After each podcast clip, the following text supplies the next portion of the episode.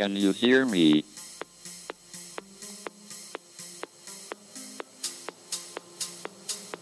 Let's begin. Senta que lá vem história. Olá, gênios da ciência. E todos aqueles que queiram nos ouvir. Está começando o sexto episódio do seu podcast favorito, Eu Mudei o Mundo.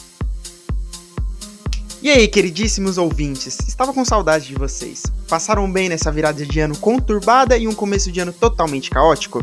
Esperamos que sim. E como de costume, antes de qualquer coisa, não esqueçam de nos seguir nas redes sociais, principalmente no Instagram, arroba Eu Mudei o Mundo, e compartilhar esse episódio com seus amigos. Curtam as fotos lá do Instagram, o Henrique tá fazendo um trabalho maravilhoso. É muito legal poder contar com os nossos amigos nessa, nesse projeto. Então, já fazer o primeiro agradecimento de 2020 pro Henrique, que é um anjo, né? Desenrolado demais, o cara é brabo. Bom, como de costume, para quem não me conhece, meu nome é Ian Meu nome é Agatha. e hoje falaremos de um dos maiores gênios deste mundo. Aproveitando que estamos no mês de seu aniversário, esse episódio é dedicado à mente brilhante de Stephen Hawking. You, the people, have the power to make this life free and beautiful. To make this life a wonderful adventure that will give you the future and old age security.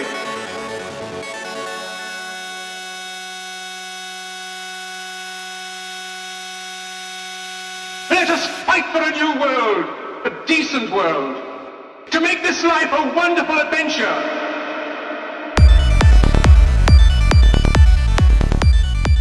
Stephen William Hawking nasceu saudável em Oxford, na Inglaterra, em 8 de janeiro de 1942. E aí que vem a primeira curiosidade.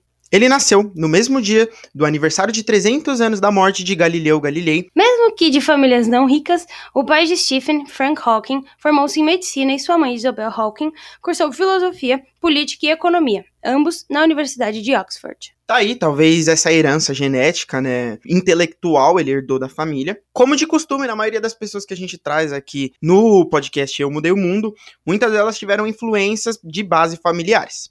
Bom, vamos falar um pouquinho da infância e adolescência do Stephen. É, o pequeno Stephen era o caçula de quatro irmãos numa casa cheia de livros. Ou seja, com um pai e a mãe intelectuais, é claro que os filhos não poderiam ser diferentes. Relatos dos amigos de Stephen diziam que as conversas durante os almoços eram momentos bem impressionantes. Eles discutiam coisas que na época eram considerados tabus, como sexo e aborto. Até hoje é considerado tabu, mas se você for parar para pensar que em meados de 1950 isso era uma conversa comum no almoço entre uma família, você já vê que a família do Stephen ela tem um pensamento diferenciado do padrão. Com seis anos de idade, ele já construía trens de brinquedo. Ele foi considerado uma criança precoce e os colegas da escola o apelidaram de Einstein.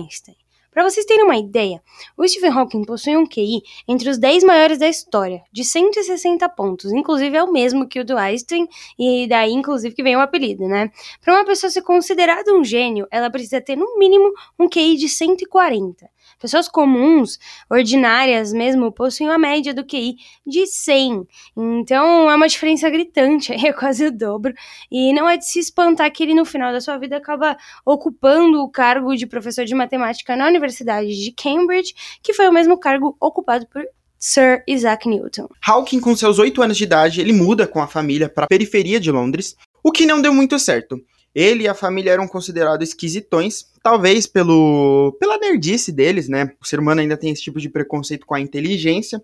Mas enfim, além disso, Hawking não era considerado um bom aluno. Ele fazia trabalhos com uma caligrafia totalmente horrível, é, sem capricho algum, e ele, além disso, odiava matemática porque achava fácil demais. O seu gosto preferencial era por física e astronomia, porque ajudavam a entender questões existenciais, como de onde viemos, para onde vamos, por que estamos aqui. E o seu maior sonho foi sempre sondar as profundezas do universo. Hawking sempre foi precoce. Com 17 anos, ele ganhou uma bolsa para estudar física na Universidade de Oxford. Os colegas dele eram dois anos mais velhos e ele se sentiu bastante deslocado. Ah, e nessa época, o apelido dele continuou sendo Einstein, né? Por ser mais novo e ter ficado um pouco deslocado, ele acabou tentando algumas opções para fazer amigos. E a primeira delas foi entrar para o time de remo da faculdade, né? Uh, na primeira vez que eles foram disputar um campeonato, o Hawking errou um monte de coisa, perdeu o fio. Eu não sei muito bem como funciona o esporte em si, mas o time inteiro foi desclassificado. Apesar disso, ele conseguiu fazer alguns amigos e passou a frequentar o que ele chamou daquele período de seu passatempo favorito, as festas estudantis. Ele estudava bem pouco, a média de uma hora por dia, mas mesmo assim foi aceito no mestrado na Universidade de Cambridge, que aí é uma das universidades mais importantes do mundo, né? Antes de começar, ele tinha alguns meses de férias e resolveu se candidatar a uma bolsa de viagem com as despesas pagas pela faculdade. O engraçado é que, mesmo ele tendo essa mente brilhante, ele era um jovem comum. Ele tinha anseios comuns, gostava muito de esporte e também de curtir a vida aí como qualquer adolescente. Voltando nessa questão da viagem, ele escolhe como destino o Irã, porque ele sabia que seria mais fácil ele ganhar nessa né, competição, justamente porque era um destino impopular entre os alunos. Deu certo, Hawking ele foi passar as férias lá no Irã, é, o que foi uma péssima escolha. Ele pegou um gigantesco terremoto que arrasou o país e deixou mais de 12 mil mortos. Hawking ele estava bem perto do epicentro, mas diz que não percebeu nada, pois ele estava viajando dentro de um ônibus que balançava muito. Em um determinado momento, o motorista freou e ele foi jogado contra o banco da frente, quebrando uma costela. Como ele não falava o idioma local, ele demorou um tempão até descobrir que havia acontecido um terremoto. É só quando ele chegou em Istambul, aproximadamente 10 dias depois, o Steven soube que havia encarado um mega terremoto, do qual saíra praticamente ileso, mas o pior ainda estava por vir.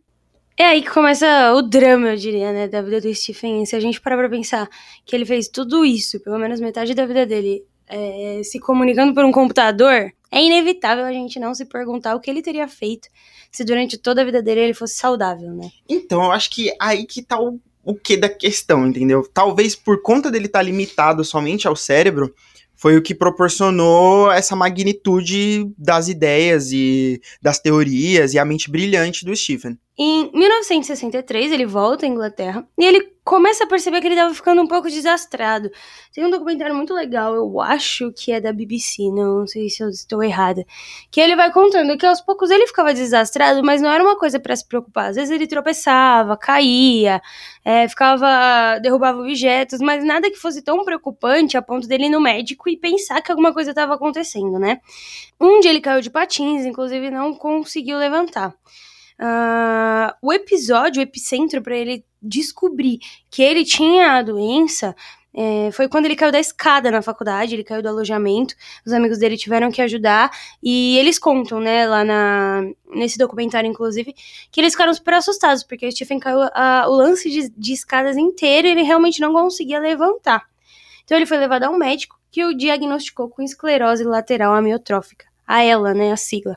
Uma doença incurável que leva à perda de movimentos. E segundo o médico, levaria à morte em no máximo 3 anos. O Hawking nessa época tinha 21 anos, ele ficou internado no hospital, uh, ele viu inclusive um garoto morrer de leucemia, né, e enfim, Nessa época, você imagina que um cara com o potencial que ele tinha, com a idade que ele tinha, receber a notícia de que ele só tinha três anos para viver, é, foi devastador, né? Ele teve alta, foi para casa e, e pouco tempo depois conheceu Jane Wilde, amiga de uma de suas irmãs. A gente não vai seguir a ordem cronológica dos fatos como de costume, porque senão vai ficar muito confuso e informações muito desconexas. Se a gente começar a falar das teses, os pensamentos de Hawking, para depois ir contando os fatos que aconteceram na vida pessoal dele relacionado a casamento, relações familiares, eu acho que vai ficar muito confuso para vocês. Então a gente primeiro vai contar toda a história familiar do Hawking, os seus casamentos, toda essa relação que ele teve depois com os filhos, a mulher, os amigos, para depois vir falando exatamente dos trabalhos trabalhos e as teses, argumentos, livros do Hawking. Bom, depois de ter conhecido a Jane, em 1965, eles casam após namorarem por dois anos aproximadamente. Tem até uma foto do, do casamento dele, onde você já vê o avanço da doença do Hawking, onde ele tá usando uma bengala. Ele já tá com uma postura totalmente debilitada. É, e daí pra frente, o Hawking ele só foi piorando. Ele não conseguiu mais cuidar dos filhos e em 1970 ele parou de andar totalmente. É, ele começou a usar uma cadeira de rodas e depois um carrinho elétrico de três rodas. É, mesmo assim, Hawking ele mantinha o seu bom humor. É, há diversas entrevistas e diversas pessoas que falavam do humor e carisma do Hawking. Mesmo naquela situação, ele não era uma pessoa que cometia autopiedade. Ele sempre olhava que a situação poderia estar pior e ele era grato por ainda ter o seu cérebro totalmente intacto. Nessa época, o Hawking já era um físico conhecido. A gente ainda não falou dos trabalhos dele, mas a gente separou uma parte inteira para explicar um pouquinho mais das teorias. Então, nessa época ele já tinha feito algumas coisas interessantes e ele foi convidado para trabalhar no Instituto de Tecnologia da Califórnia, Caltech. Não sei se vocês já ouviram falar. Ele aceitou e a família dele inteira se mudou para os Estados Unidos. Ele e a Jane já tinham três filhos, mas o casamento não ia muito bem. É, você pode imaginar como é para uma mulher que na época era dona de casa, né? Uh, ter que cuidar de três filhos e de um marido que na época era totalmente dependente dela, né? Fora que ele não aceitava ajuda, né? Ele não aceitava ajuda de fora, demorou muito tempo para ele, ele, que ele aceitasse que algum profissional ajudasse dentro de casa, pois ele não achava necessário. Ele achava que a mulher dele conseguiria dar conta de tudo e ele não se via numa posição onde ele precisasse contratar alguém para ajudá-lo a sobreviver. A Jane, então, começou a ter um caso com Jonathan Jones, que era um músico e tocador de órgão que ela conheceu numa igreja local, e acabou convidando o amante para morar junto com a família. É uma situação estranha, né? O Hawking, ele fala que ele ficou contrariado, mas ele não se opôs, porque na época a expectativa de vida dele era muito curta, ele achava que ia morrer logo e queria que alguém pudesse sustentar os filhos dele. Essa época era meados de 1979.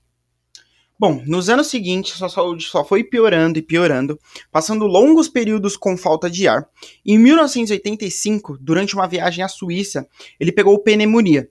Ele ficou tão debilitado que os médicos sugeriram que a esposa dele desligasse os aparelhos, já que ele ia estar tá só piorando cada dia mais e a probabilidade de vida dele só ia diminuindo. A Jane não aceitou essa proposta de desligar os aparelhos e levou o marido de volta para Cambridge. Lá, Hawking foi submetido a uma traqueostomia, aquela cirurgia que você coloca um tubo de ar em sua garganta para facilitar a respiração. Isso acabou salvando a vida de Hawking, porém ele pagou um preço caro.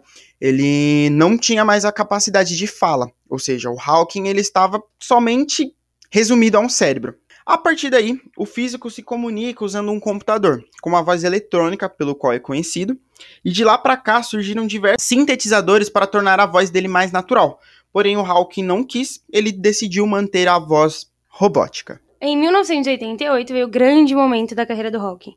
O físico publicou uma breve história do tempo, que é um livro que vocês precisam ler se vocês se interessam por Stephen Hawking. É um livro que fala sobre a origem do universo de uma forma didática. Muito é... didática, para leigos. Exato. Apesar de o tema ser complexo, ele tentou escrever em linguagem simples e ele acertou em cheio. O livro se tornou um sucesso gigantesco, vendeu 10 milhões de cópias e foi traduzido em mais de 30 idiomas. E o Stephen Hawking, lógico, virou o cientista mais famoso do mundo nesse período. Em 1995, ele pede o divórcio de Jane e se muda para um outro apartamento no qual ele começa a morar com uma de suas enfermeiras, Elaine Mason. Eles se casaram e Hawking viveu uma vida aparentemente feliz, com direito até algumas aventuras. Em 2003, ele foi visto na Stringfellow Cabaret, uma casa de striptease em Londres. Hawking estava na cidade comemorando o noivado da filha e, para aproveitar a noite, foi até a boate junto com um assistente e duas enfermeiras. Ou seja, o bichão tava debilitado, mas não tava morto não, mano. Ele nunca comentou o caso, mas há provas. Uma foto ao lado de Peter Stringfellow, dono de um cabaré, e outra com o cientista rodeado por cinco strippers sorridentes. Hawking teria repetido a dose na Califórnia, onde supostamente frequentou uma boate de sexo. Quando a imprensa descobriu, a Universidade de Cambridge negou, dizendo que ele tinha ido apenas uma única vez. Pô, deixa o cara ser feliz, mano. Pois é, não tá fácil, né?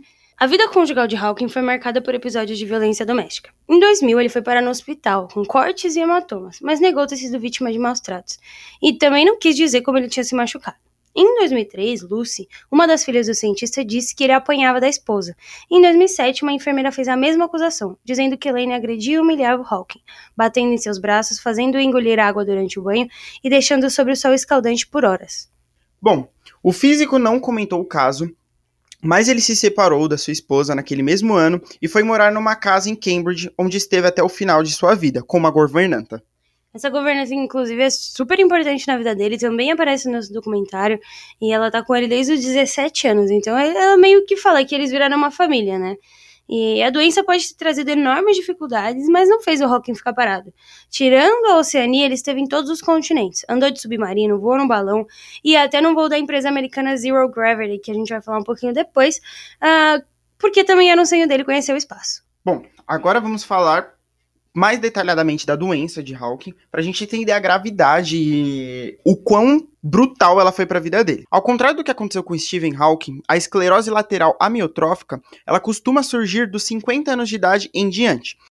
A expectativa para menos de 10% dos pacientes é de aproximadamente 10 anos de vida. O cientista, por sua vez, sobreviveu por décadas. A ELA, a sigla para esclerose lateral amiotrófica, é o resultado de uma degeneração progressiva de neurônios, em especial dos que controlam as atividades motoras do corpo, que eles vão do cérebro até a medula espinhal. Daí porque um dos seus primeiros sintomas é a perda de força e o endurecimento dos membros. Não sabe, até hoje não sabemos qual é o estopim da doença, mas entre 5 a 10% dos casos tem origem hereditária, ou seja, herdado dos pais. Esclerose lateral amiotrófica, também conhecida como doença de Lou, Gehrig ou Charcot, é considerada uma enfermidade rara. A incidência aqui no Brasil é desconhecida, mas nos Estados Unidos há entre, há entre 14 e 15 mil portadores. Não há uma forma conhecida de se prevenir. Existem alguns fatores de risco, né, que colocam você sujeito a ter esse tipo de doença. No caso, homens é, caucasianos com mais de 50 anos de idade. Você tá livre dessa, aparentemente. Oh, yeah! Bom, e os sintomas quais seriam? É, de princípio, perda de força, como mesmo na história do Hawking, a pessoa começa a ficar muito atrapalhada, é, atrofia muscular, endurecimento dos membros e perda progressiva da movimentação, além da dificuldade de engolir, fala ou mastigar. Essa doença é tão devastadora é, que às vezes você não acaba morrendo por conta dela, mas sim por conta de engasgo ou até mesmo não conseguir respirar direito, fora as dores neuropáticas e também diversas câimbras. Conforme a doença vai evoluindo, as células nervosas não conseguem enviar mais mensagem para os músculos, então eles começam a enfraquecer e definhar. Os problemas mais graves surgem quando a musculatura responsável pela respiração, por exemplo, deixa de inflar e desinflar os pulmões. Bom, as habilidades cognitivas dos pacientes seguem praticamente intactas. Stephen Hawking e suas geniais ideias são provas vivas disso. Se por um lado essa é uma boa notícia, por outro significa que a pessoa tem consciência da piora do quadro. Não é à toa que a esclerose lateral amiotrófica está relacionada à depressão e à ansiedade. Imagina que você está aprisionado, no caso, no seu corpo, é, somente com a sua mente funcionando de maneira sã. Então vamos lá. Agora. É o grande momento. Já falamos um pouquinho de como era a situação física dele, né? E agora a gente vai entrar um pouquinho mais nos trabalhos que ele desenvolveu começando pela Hawking Radiation e pelos buracos negros, né? Essa correlação que tem as duas coisas e também para a teoria do Big Bang que ele acabou desenvolvendo, né? E aí entra a parte difícil, porque aqui ninguém é físico, mas a gente vai fazer o possível para tentar explicar um pouquinho para vocês aí como funcionam as, as ideias do Hawking. Vamos começar então pela definição. Buracos negros são locais de grande atração gravitacional, em torno do qual a matéria é arrastada. Classicamente, a gravidade é tão forte que nada, nem sequer a radiação, como é no caso da luz, que é uma onda eletromagnética, pode escapar de um buraco negro. Então imagina um literalmente alguma coisa que suga tudo. A gravidade dessa coisa é tão forte que não importa o que tiver por perto, ali vai ser sugado. Bom, uma coisa triste é que é impossível você observar buracos negros diretamente. É, ele possui essa densidade tão grande que ele impossibilita que a gente consiga observar ele com um grande detalhe. Um pequeno adendo aqui, para quem tiver curiosidade mais sobre o assunto, um filme que detalha muito bem, que ganhou diversos prêmios por conseguir explicar com a maior clareza o que seria um buraco negro, é o filme Interestelar, que eu acho que é o que chegou mais próximo para leigos, né, para a gente entender a magnitude desse fenômeno. Então, retornando para que a gente consiga ilustrar para vocês o que seria um buraco negro, bem, tudo que veríamos seria algo chamado de horizonte de eventos. A esfera absolutamente negra e lisa que marca o ponto de não retorno. Mesmo assim, faz tempo que sabemos da existência deles. Por que eles dão as caras de um outro jeito pela matemática? Então imagina, você tem um, uma grande esfera eu diria, na verdade não é esfera, né, círculo.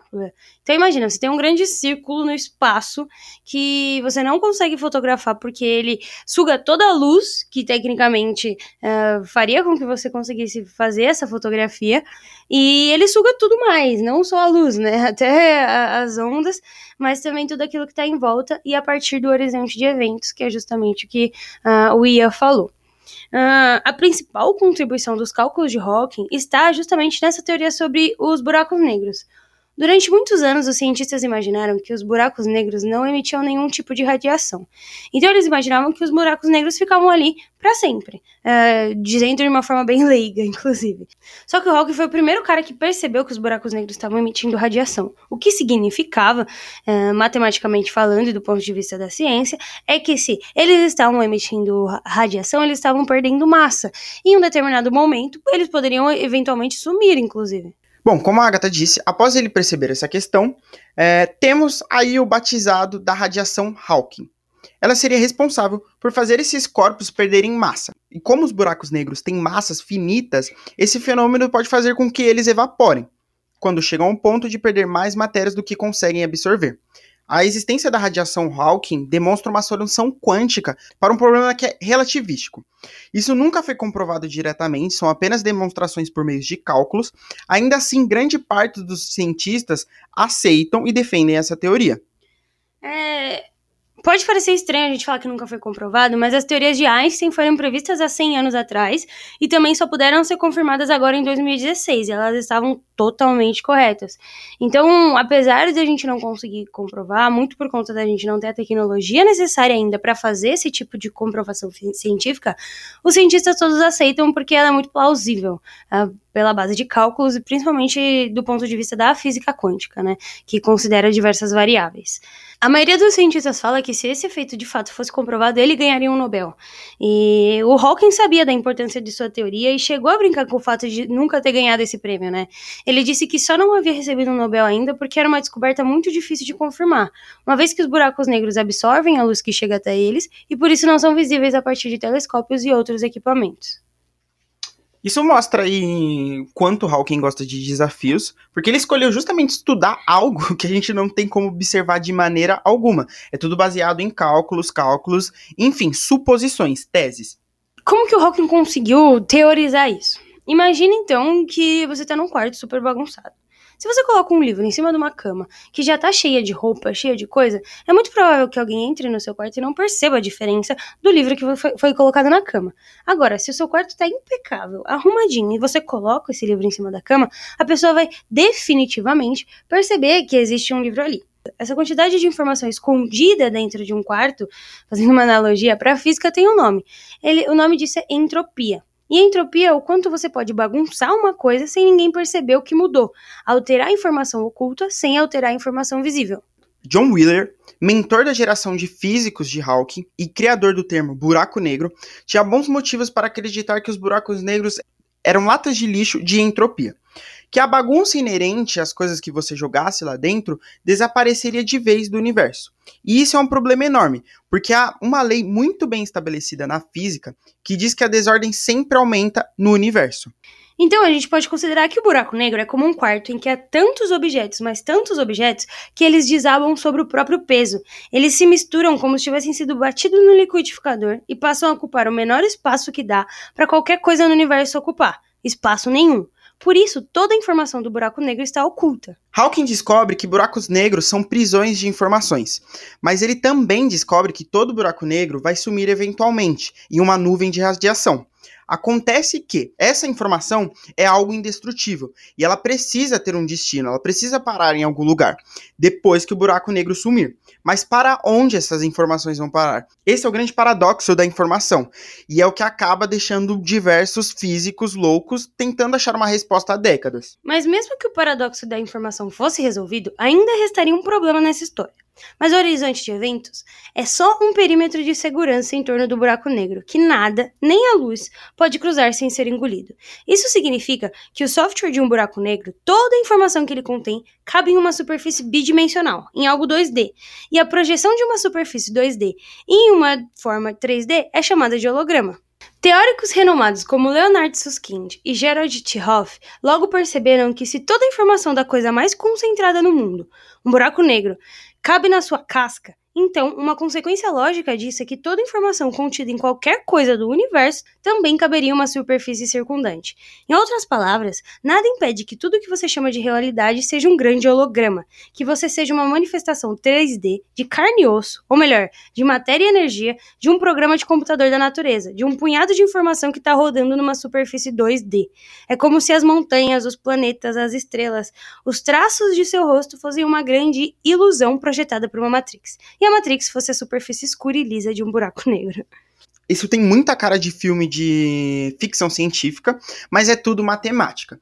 Literalmente matemática. Essa hipótese hoje é uma das bases da teoria das cordas e é a vanguarda da física contemporânea.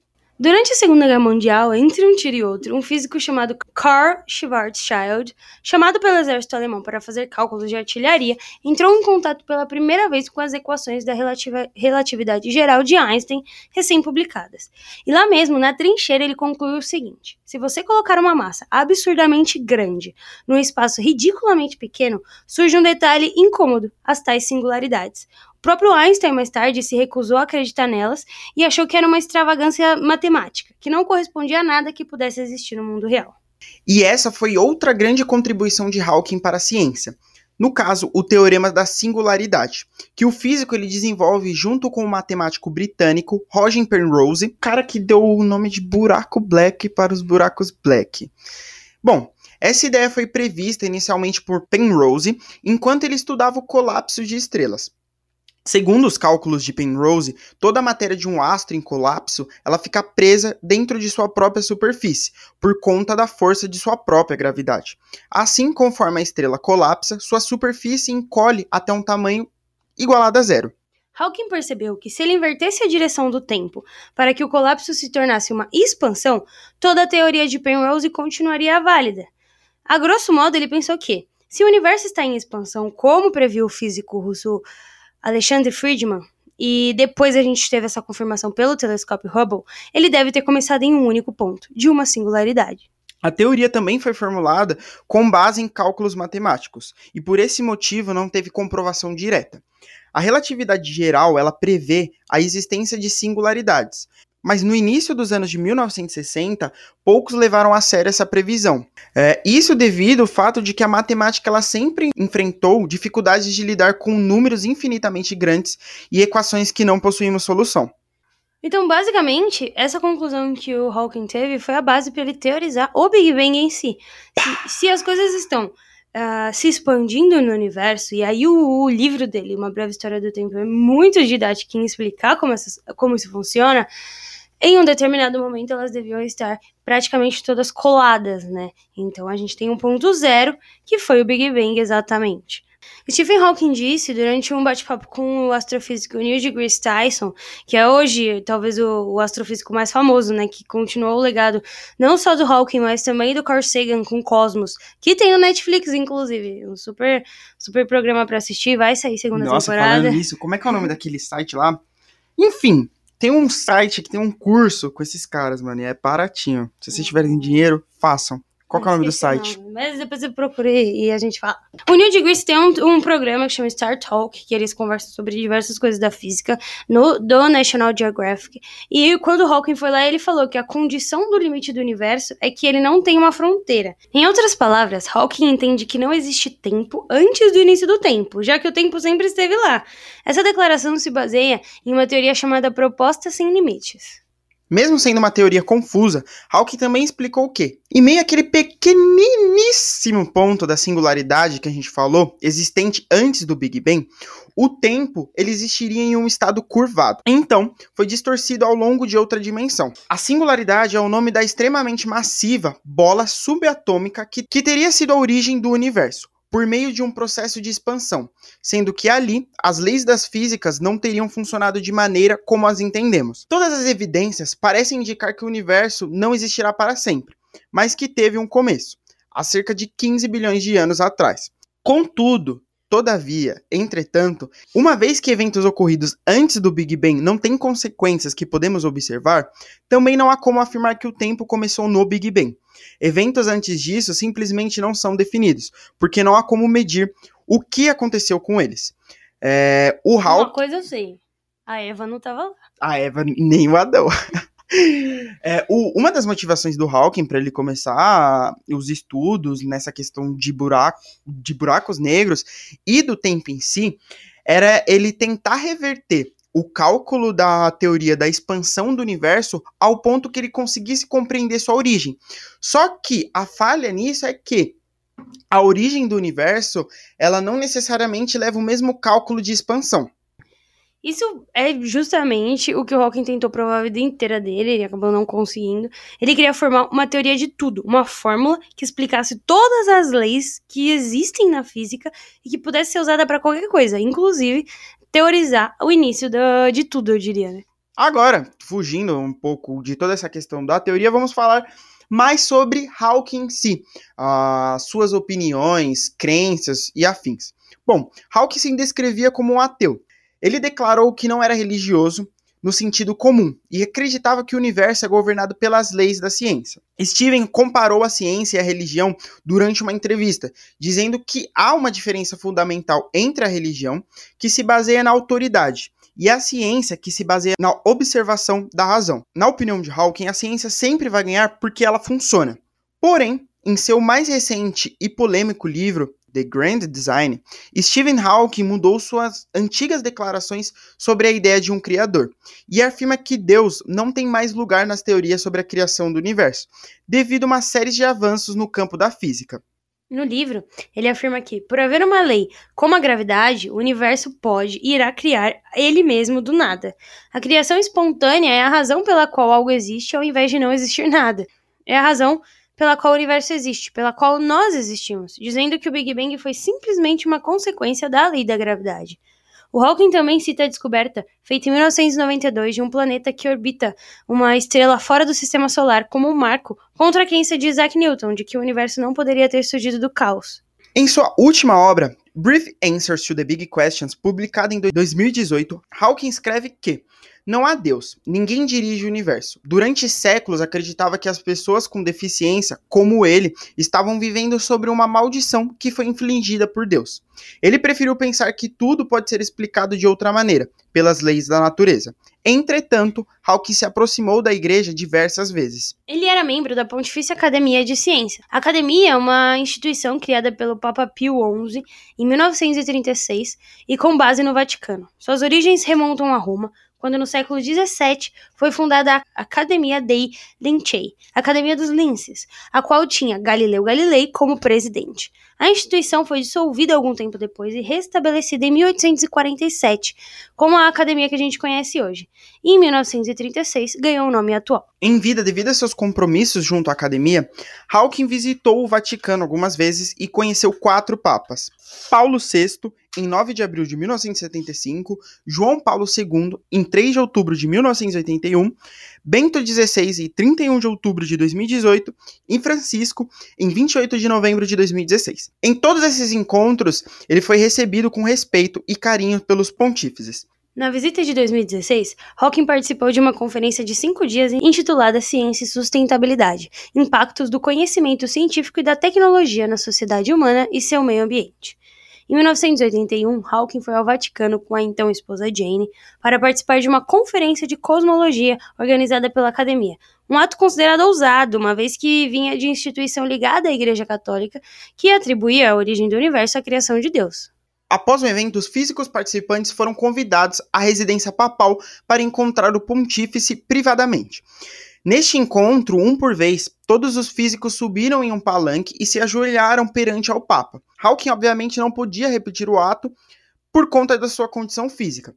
Quando foi sua vez de subir ao palanque, aconteceu algo surpreendente a todos. João Paulo II se ajoelhou perante a ele. Os dois estavam conversando por mais tempo do que todos os outros. A primeira vez em que Hawke foi ao Vaticano, em 1975, aos 33 anos de idade, foi para receber uma homenagem.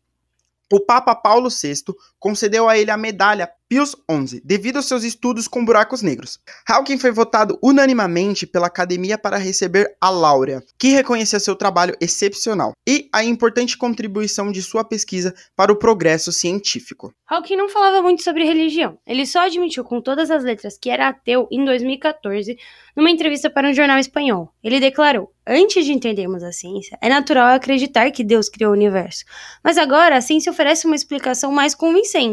O que eu quis dizer por nós conheceríamos a mente de Deus no livro uma breve história do tempo, é que nós saberíamos tudo que Deus saberia se Deus existisse. Mas não existe, sou ateu. Conforme a Agatha citou esse trecho de uma breve história do tempo, é, no qual ele acaba dizendo também que se os físicos pudessem achar uma teoria de tudo, ou seja, uma explicação coesa sobre o início do universo e o seu funcionamento, eles teriam uma noção do que é a mente de Deus. O ponto é que Stephen Hawking nunca se posicionou contra o cristianismo, tanto que ele foi casado com uma extrema devota. Sempre que ele falou de Deus, ele fez com elegância, mantendo-se o distanciamento e o respeito. Ele conduzia suas pesquisas sem ofender os religiosos, deixando que seus trabalhos falassem por si. Em 2006, Hawking acaba confessando que um dos seus maiores sonhos não realizados era viajar ao espaço. Não só do Hawking, como eu acredito de muita gente. Esse também é um dos meus grandes sonhos. Em 2007, ele voou a bordo de um Boeing 727, operado pelo ZEG G Group, para simular um ambiente sem gravidade foi feito para ele ver se ele aguentaria a força G envolvida nos voos do espaço. O físico Stephen Hawking revelou ter aceitado o convite do empresário Richard Branson, fundador do grupo Virgin, para viajar ao espaço. Parafraseando Hawking, eu disse sim imediatamente. Afirma o cientista ao contar sobre sua conversa com Branson.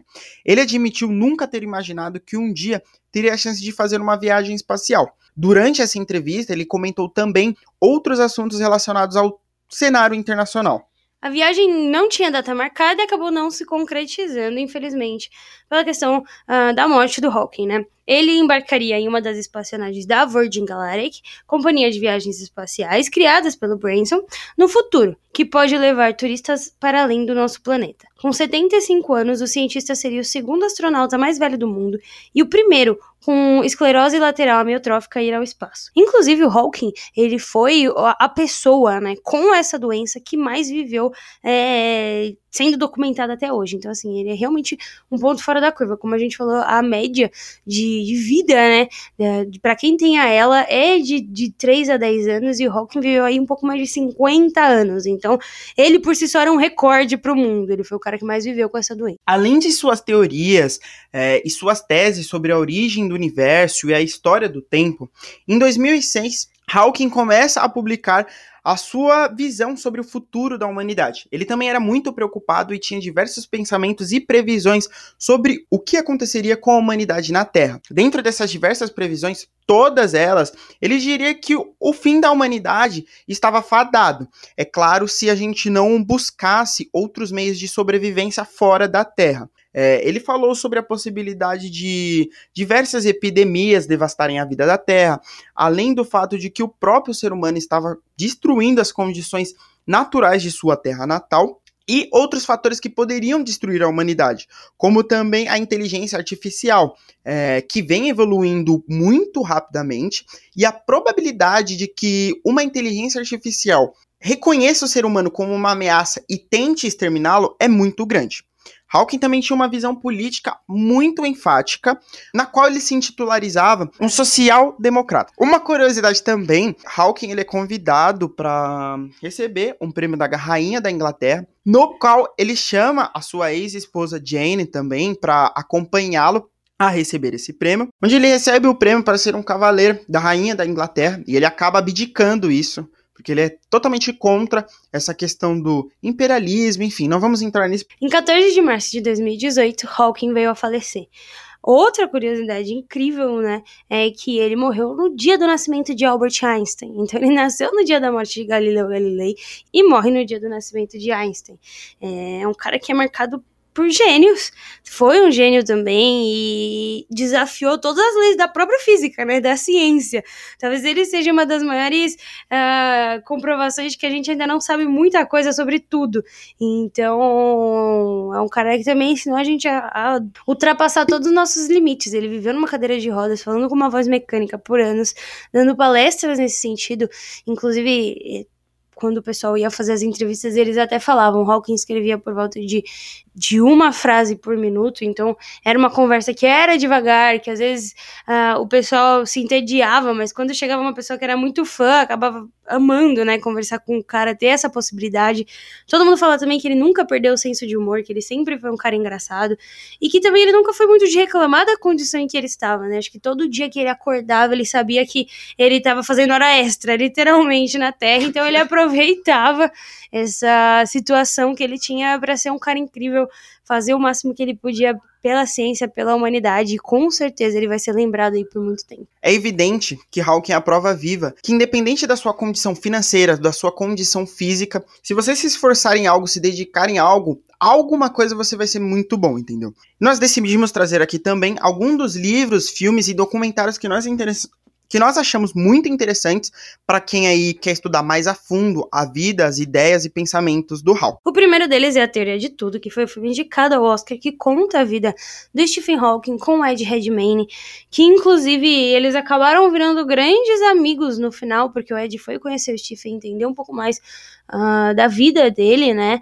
Inclusive o Ed faz o prefácio de Breves Respostas para Grandes Questões, que é um dos últimos livros de Hawking, e que tenta explicar de uma forma rápida, sucinta, organizada, algumas perguntas que a maioria das pessoas tem, então eles se tornaram grandes amigos. Uh, outro documentário muito legal de assistir é o Cosmos, que não é feito pelo Hawking, é feito pelo Carl Sagan, que talvez tenha sido uma grande inspiração uh, também para o Hawking, que foi um astrofísico incrível que tornou a física mainstream, né? Fez as pessoas entenderem um pouco mais do funcionamento do universo e tinha essa missão, que é um outro cara que com certeza a gente vai falar, que eu sou super fã, assim, meu ídolo, e escreveu uma série de livros bacanas. Uh, e ele fala, ele e ele criou o Cosmos, né? O Cosmos é uma série documental que explica literalmente a origem do universo. Ele tem a versão de 72, se eu não me engano, que é a do Carl Sagan, e tem a versão do Neil deGrasse Tyson, que é hoje o astrofísico mais famoso que a gente tem, uh, que tá no Netflix. Ainda vai sair uma segunda temporada que eu tô super ansiosa para ver, mas vale super a pena. Dos documentários do Hawking, existe um no Filos TV que é uma entrevista com o Hawking, tem 40 minutinhos, explica um pouquinho mais da vida dele, mostra o dia a dia.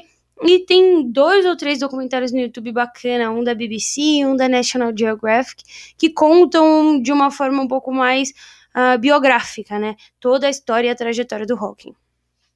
Bom, agora vamos entrar nos livros que o Hawking publicou, que a gente considerou como pertinentes para a gente colocar aqui nessa lista. Um dos livros que a gente citou aqui durante todo o podcast é A Breve História sobre o Tempo. Ele se tornou rapidamente um dos livros mais vendidos no mundo. A obra decodifica alguns dos mais insondáveis segredos do universo, como a teoria do Big Bang, buracos negros, cones de luz e a teoria das supercordas. A forma como os temas foram desenvolvidos, com a interpretação de os tornar tendencialmente compreensíveis né, para o leitor comum, explica uma grande média ao sucesso da obra. Um dado é que a cada 750 homens e mulheres, um exemplar desse livro foi vendido no mundo. Outro livro super interessante é Buracos Negros e Universos Bebês e Outros Ensaios.